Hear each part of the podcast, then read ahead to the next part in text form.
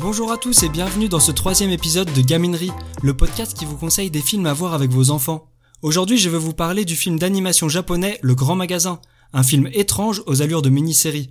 Allez hop, c'est parti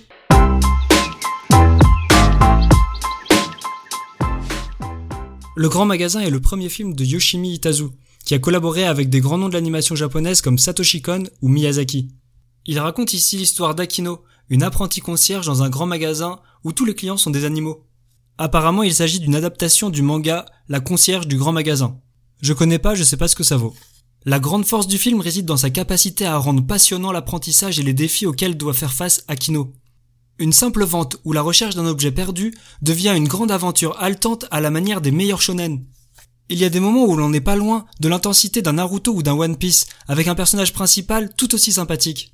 Il y a aussi ces dessins épurés et très efficaces qui mettent en valeur le bestiaire se rendant au magasin et donnant une atmosphère si particulière au film. Mais il y a un vrai problème de structure qui rend le film répétitif. En effet, le film à la manière d'une série se divise en 5-6 épisodes lors desquels Akino doit surmonter une épreuve. Ce qui finit par devenir lassant.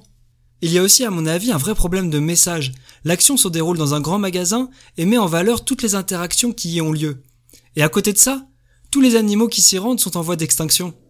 On a donc des animaux en voie d'extinction qui prennent leur pied dans un temple de la consommation où l'acte de vente est survalorisé et élevé au rang d'acte héroïque. Il y a quelque chose qui cloche, non?